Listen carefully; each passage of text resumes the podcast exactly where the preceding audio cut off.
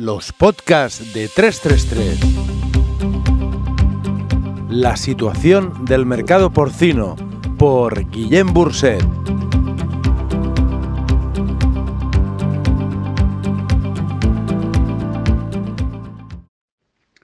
Mercados europeos. España, colgando de un cable de titanio reforzado. 29 de enero de 2021.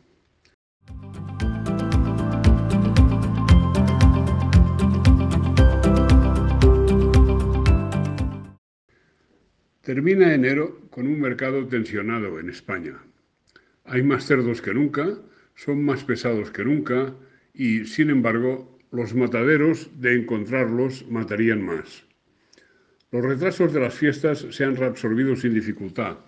Las nieves de Filomena perturbaron algunas entregas, pero hace días que han desaparecido. Las sucesivas repeticiones de enero obedecen a la lógica.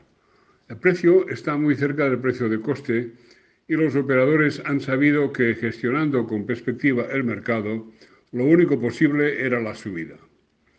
Ayer en una sesión con bastante tira y afloja, se subió el cerdo en milésimas, 4, es decir, 0,40 céntimos.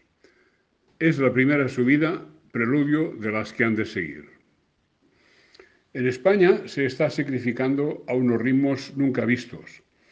Los grandes mataderos aplican, en la medida de lo que pueden, la filosofía de matar, despiezar, congelar y exportar a China.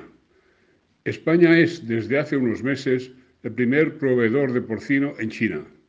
Nos aproximamos a las 100.000 toneladas mensuales, lo que es una auténtica barbaridad. Algo así como el equivalente a 1.100.000 cerdos cada mes. Inimaginable no hace tanto, realidad constatada ahora mismo. Europa sigue inmersa en un marasmo complicado las limitaciones de actividad por mor del COVID siguen en el orden del día y tanto Dinamarca como Alemania reportan retrasos significativos en la reabsorción de los cerdos no sacrificados en Navidades. Expongamos aquí un breve apunte sobre los mercados de nuestros vecinos europeos. Alemania. Llevan meses y meses con un precio anclado en 0,92 euros por kilo en vivo. Primero el COVID y sus restricciones y luego el mazazo de la prohibición de vender a la mayoría de los clientes asáticos. Holanda. A remolque de Alemania, su poderoso vecino mantiene importantes flujos de comercio con ellos el mercado holandés se comporta como si fuese cautivo del Teutón. Holanda cotiza también desde hace meses a 0,92 euros kilo vivo. Holanda sí puede vender en Asia, pero su poderoso vecino inunda su mercado local con carne barata y abundante. Bélgica, los que peor están. Castigados durante dos largos años por la peste porcina africana, aprendieron a vivir y vender principalmente en Europa. El país está declarado exento de la peste africana desde hace un par de meses, pero los permisos para exportar no llegan.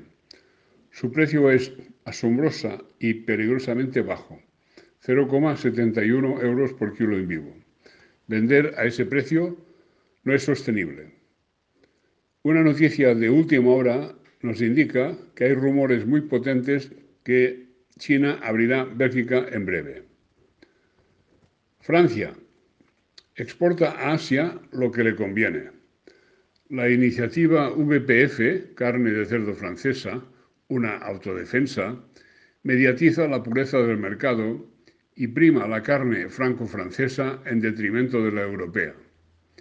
Al igual que España está relativamente alejada de Alemania y puede exportar a China, su precio está rozando el precio de coste lejos de los hundidos precios de los otros países comentados. Su cotización está en un equivalente de 1,08 euros por kilo en vivo. Dinamarca, su precio actual es el equivalente a 0,97 euros por kilo en vivo. Pero en Dinamarca el precio es siempre un anticipo, debiendo esperar a fin de año para conocer el bonus que el matadero pagará en el año en curso. De todos modos, aún sin prima, es el mejor de los precios comentados con las excepciones de Francia y España.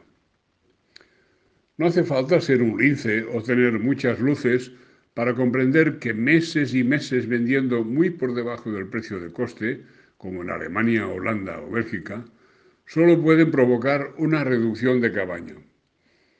Con toda seguridad habrá una significativa reducción en esos países.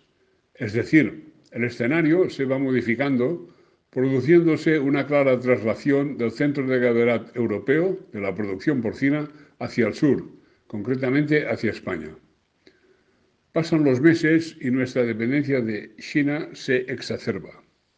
Nadie dio nunca la orden de hay que vender en China, pero la libertad de mercado, la eficiencia española y la necesidad china han provocado que España, como se ha dicho ya, se erija en el primer proveedor de porcino de China, sin discusión. La, situación se nos antoja casi circense, un complejo y espectacular número realizado en las alturas de la carpa, los espectadores observando boquiabiertos, admirados y aplaudiendo, y es como si todo el tinglado entramado se sustentara en un único, poderoso, imperial cable de titanio reforzado. Todo es muy bonito, todo es muy fantástico, pero es evidente que existe un riesgo, probablemente un riesgo severo. ¿Resistirá el cable? En una situación normal, sin incidencias remarcables, el precio español debería escalar poco a poco durante todo el mes de febrero. Creemos que Mercolleida asumirá, sin complejos, el papel de líder de los mercados europeos, ahora que Alemania, forzada por las circunstancias, ha debido ceder su primera plaza. Terminamos con una frase de William George Ward. El pesimista se queja del viento. El optimista espera que cambie. El realista ajusta las velas.